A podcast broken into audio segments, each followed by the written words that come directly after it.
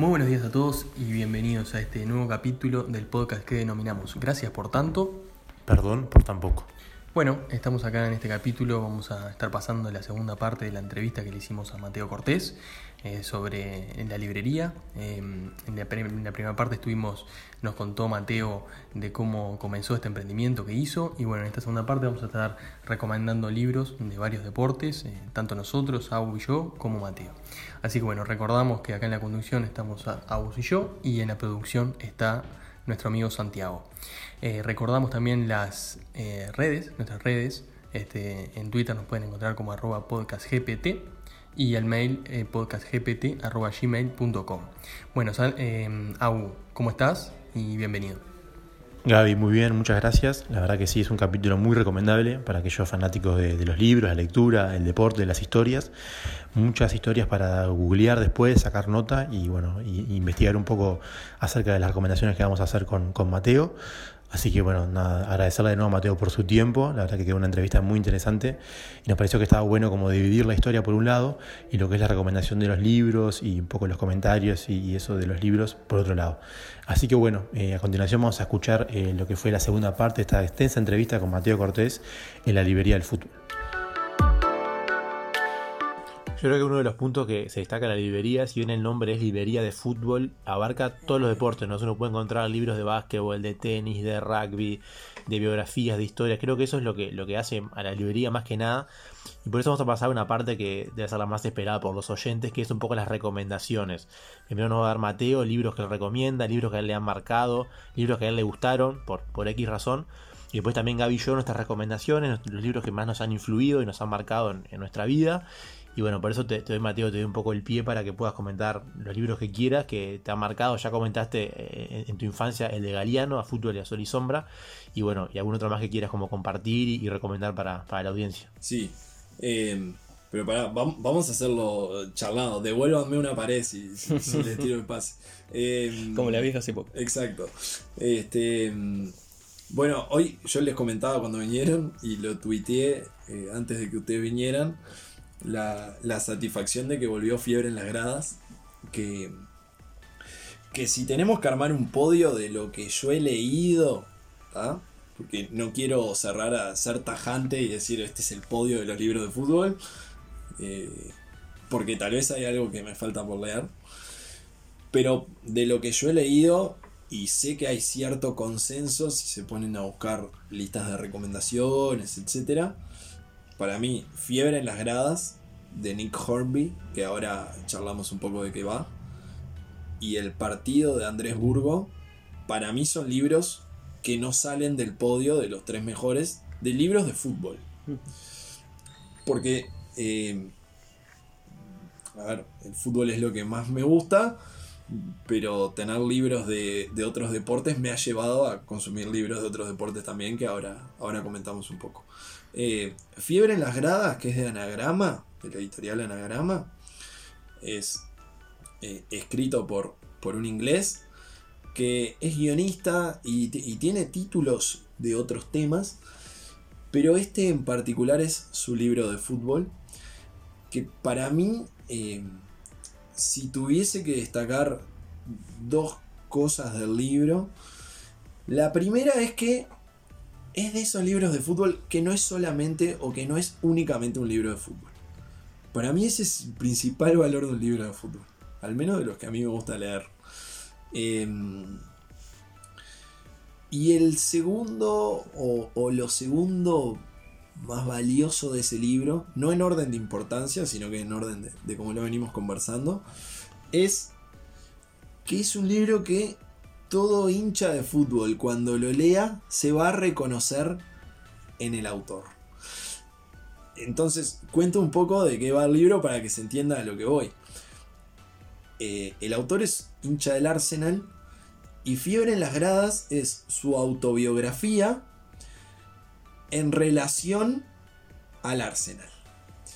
Es decir, Hornby va contando todo lo que va sucediendo en su vida a medida que va avanzando cada temporada del Arsenal. Perdón, Mateo, es como que él es el personaje, entonces, ¿no? Él es el personaje principal De, del libro. Em, Y claro, entonces uno se empieza a reconocer como hincha, porque por momentos el autor cuenta cosas muy locas, y las cuenta como cosas muy locas, y se va dando cuenta que está loco.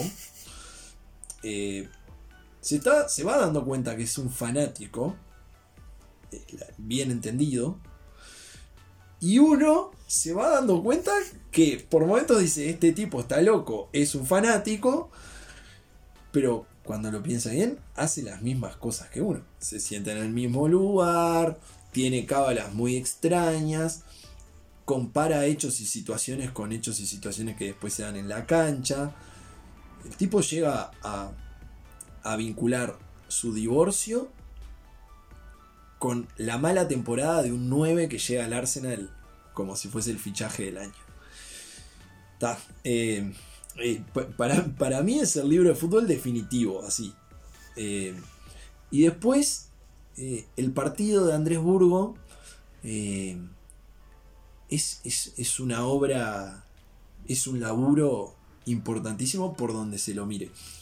de vuelta, la respuesta rápida es, el partido de Andrés Burgo es un libro sobre eh, sobre el partido que disputan Inglaterra y Argentina en el Mundial del 86, donde Maradona hace dos goles. Em, eso es el, libro así como a muy grandes rasgos. Pero en realidad el libro es una investigación, si, si te tenemos que es una investigación para la cual Andrés Burgo hizo alrededor de 120 entrevistas donde no entrevistó a Maradona, hmm. y eso es un detalle importantísimo, y donde él crea de algo que parece lógico, porque si decimos, bueno, el partido Argentina-Inglaterra, está Maradona, él logra sacarle el foco a Maradona y se enfoca en todo lo que pasa en el entorno de ese partido, en los días previos, en la preparación, pero acá aflora eso que yo digo que a mí me gustan los libros de fútbol que no son solo de fútbol. Porque empieza a hablar de la historia argentina. Eh, bueno, de la historia de México. De cómo se llegó al Mundial en México. De la guerra de Malvinas. Mm. Eh, entonces, a mí ese libro me fascinó. Eh, y en esto de, me gusta mucho reconocer a los autores porque tal vez son los, menos beneficiados económicamente en la cadena del libro que hablábamos hace un rato. Pero con todos los autores que he, hablado, por supuesto que les encantaría tener una, un mejor rédito económico, pero la satisfacción generalmente está en, en, la felicitación o en el comentario sobre el libro o en la devolución sobre el libro. Y, he tenido el gusto de conversar con Andrés sobre, sobre su libro y, y poder de, consultarle por detalles en particular o cosas que quedaron ahí sueltas en el libro. Por ejemplo, él, da a entender que a Maradona no lo entrevistó porque, le quiso cobrar. Eh, entonces, bueno, son, son detalles que uno eh, que en realidad lo comento esto a modo de, que la gente se, cuando lee un libro que le gusta mucho y le quedan dudas o, que, quiere charlar con el autor por lo que sea, que lo busquen. Incentivarlo. Seguro que van a encontrar un autor dispuesto a, conversar sobre su obra. Eso para mí es eh, así, rápido, dos libros de fútbol que hay que leer. Para mí, ¿no? Sí, sí. Yo por mi lado soy un gran seguidor de lo que son las biografías deportivas. Me gusta mucho conocer la persona y, la persona eh, en, sus comienzos, ¿no? tanto lo que uno ya ve eh, cuando lo ve en la cancha o en la tele ganando un torneo ya consagrado, sino un poco entender eh, la influencia de la familia, de los amigos, de éxitos y fracasos de chico, tus antepasados. Y ahí encuentro dos o tres libros muy interesantes. uno de ellos es Messi, del periodista español Guillem Balaguer, que se va hasta la, hasta la infancia de, Leo Messi y hasta la infancia de, de sus antepasados, de su familia, y explica un poco sus orígenes, después su llegada a Barcelona, los primeros años difíciles, la inyección de, las hormonas de crecimiento durante todos los días, es decir, un poco conociendo el personaje, el ídolo, la figura, antes de ser esa figura. Como mostrar un poco que el camino no es tan fácil o, tan simple como a veces puede parecer. Y otro libro muy interesante y bastante crítico y agudo, parecido al que recomendaba de Fiebre en las Gradas, que es un gran libro de Nick Hornby, es la biografía de Andre Agassi. La biografía de Agassi llamada Open o, Abierto, su traducción en español. Es una biografía, no quiero spoilear mucho, donde Agassi eh, se sincera, eh, cuenta que, que, su padre fue un poco que lo obliga a jugar de chico y cuenta que realmente él no disfrutaba o no disfrutó prácticamente nunca de jugar al tenis, que lo hacía porque era lo único que sabía hacer, lo único para lo que lo entrenaron de chico para eso pero que realmente eh, era como una máquina. Él iba, jugaba, ganaba, perdía, le fue muy bien, pero realmente no lo disfrutaba. Entonces uno cuando ve a, un, a una leyenda del tenis consagrado, que uno dice, bueno, lleno de millones, una familia perfecta, eh, la vida soñada por todos, y ve que en el fondo la persona no lo disfrutaba, no era feliz, estaba deseando terminar esa carrera. Entonces es un libro que, bastante, que, te impacta bastante, es una muy buena autobiografía escrita por él, o sea, bastante sincera y cruda. Es una biografía que me marcó bastante. Y el tercero es la biografía de Michael Jordan, del periodista americano Roland Lazenby, que también, muy parecido al libro de Messi, se basa los antepasados de Jordan, su infancia en, North Carolina, sus primeros pasos, la influencia de su padre, eh, como hablamos en el primer capítulo con Gaby, la influencia del padre de Jordan, cómo lo marcó de chico, su hermano mayor, eh, la competencia entre ellos, la guía de, la familia. Y, y, la verdad que es bastante descriptivo y un poco muestra después, y mucho lo vimos en el documental de Last Dance, lo que es la personalidad de Jordan, ese fuego interior que siempre tenía, de inventarse rivales para superarse, para ganar, y, un poco entendés un poco qué hay detrás de la persona, no solo una, una máquina competitiva o una, un don para el deporte, sino toda una, una cosa por detrás que te explica bastante y, un poco te muestra cómo llega a ser lo que es, que no es casualidad, que no es un tema de, de que se dio así porque estaba en el momento justo, sino que lo fue trabajando de chico y se preparó para eso, ¿no? ¿Sabes qué, Aus? Me hiciste acordar a, un libro que me gusta mucho recomendar y que ahora en este momento no está acá, pero, pero vuelve, que se llama Todos mis hermanos y es la autobiografía de un personaje que tal vez sea poco conocido para nosotros acá en Uruguay, al menos, que es Manel, Manel Estiarte, eh, que es un waterpolista, el mejor waterpolista de la historia de España y que hoy en día tal vez muchos lo conozcan por su trabajo actual, que es ser eh, parte del cuerpo técnico de Guardiola. Este arte tiene una vida eh,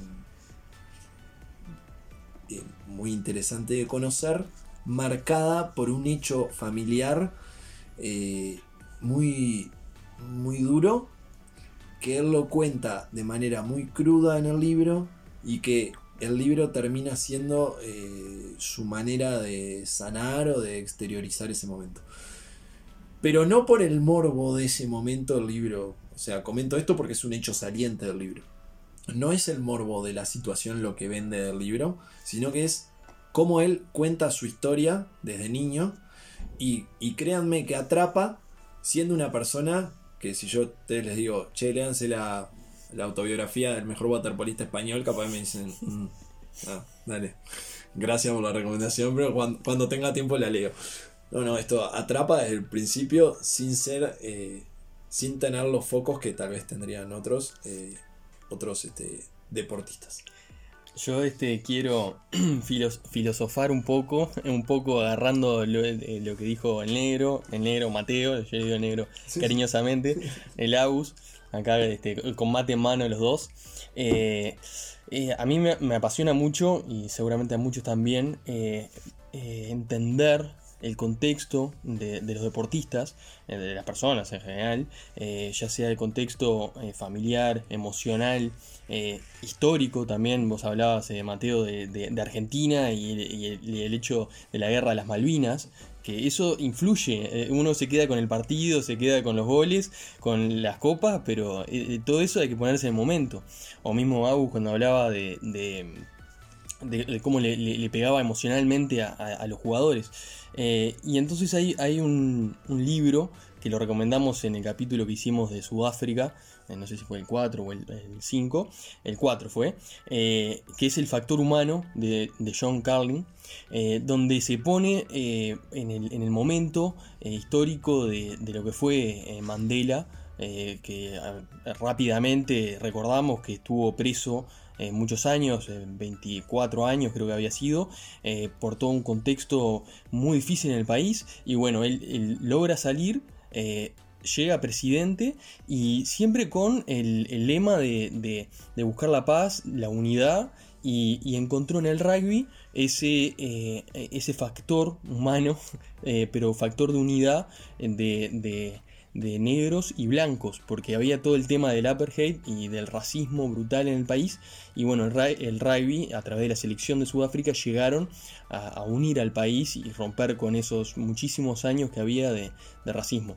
Todo esto lo digo porque es, un libro que, pone en el contexto, el contexto histórico y si uno se queda solamente con el titular, ah, Sudáfrica campeón, primera vez campeón de, eh, de rugby mundial en el 95, está, pero hay toda una historia atrás eh, que bueno, que es muy interesante.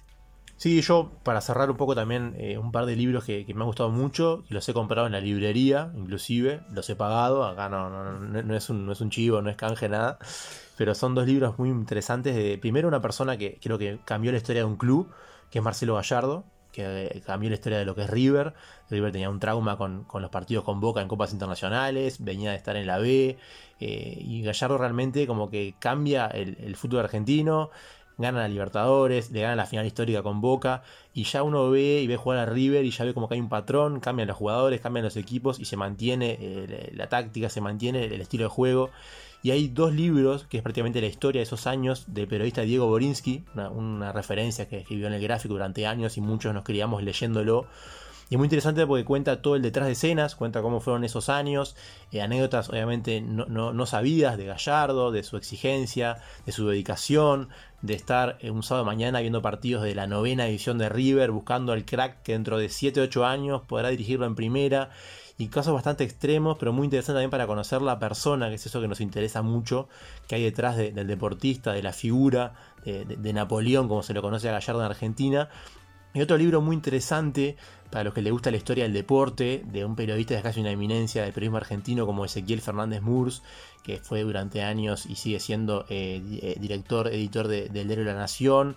Y bueno, el libro es más que nada como diferentes historias que él ha escrito de todos los deportes. Uno puede encontrar desde la historia de Muhammad Ali, eh, desde la historia, varias historias de Maradona, de, Ginobili, del tenis. realmente uno lee una historia y le da ganas de seguir leyendo más libros o aprender más de esa historia porque la forma de contarlo, la forma de meterte en, el personaje, del contexto, te, lleva bastante a, esos tiempos y realmente son dos libros muy recomendables y que, también se pueden conseguir en, Uruguay y, y los recomendamos 100%. Bueno, bien, Agus. Yo quiero cerrar rápidamente con dos libros que también me gustaron mucho y que también eh, me gusta el tema, que es, que es eh, la, vida y, eh, explicada de entrenador de fútbol. Y específicamente son dos. Nunca caminará solo, la revolución de Klopp en Liverpool y el legado de Bielsa, es la influencia de Bielsa en el fútbol mundial. de Damián Giovino. Me centro en el segundo para no perder mucho tiempo, pero los dos son similares, entrenadores polémicos, pero también muy queridos, que imponen, han, impuesto su propio legado, su propia técnica. Y, bueno, Bielsa ha sido quizá bastante criticado, pero sobre todo ha, logrado, bueno, y ahora con lo, último del Leeds, que, lo y está haciendo tremendo papel, pero creo que eh, son entrenadores que creo que al final lo que te deja es que eh, deja su, legado, su huella y, su impronta en los, en los equipos. Sin dudas, la verdad que sí, son dos libros muy interesantes y, de personajes, como dice Gaby, que, han tenido eh, amantes y detractores y generan mucho por, todo lo que tiene a su alrededor y su forma de, de trabajarlo y su exigencia en el trabajo. Así que son, son muy recomendables. Eh, más que nada agradecerle a Mateo por estos minutos. Ya lo comprometemos para más adelante porque es una persona que uno puede estar hablando 5 horas, hablando de fútbol y, de deporte. Así que solamente lo tengamos en próximos capítulos, recomendando más libros e historias deportivas. Y bueno, agradecerle por estos minutos y, hasta acá va este, esta emisión de Gracias por tanto. Bueno, no, no, no hay nada que agradecer para mí. Es el agradecido soy yo de que, de que hayan venido acá a la librería. De, de esta charla hermosa que hemos tenido. Y bueno, bienvenidos, acá siempre serán bienvenidos. Bueno, muchas gracias Mateo, eh, será hasta la próxima. Bueno, y acá terminamos un nuevo capítulo de Gracias por tanto. Perdón por tan poco.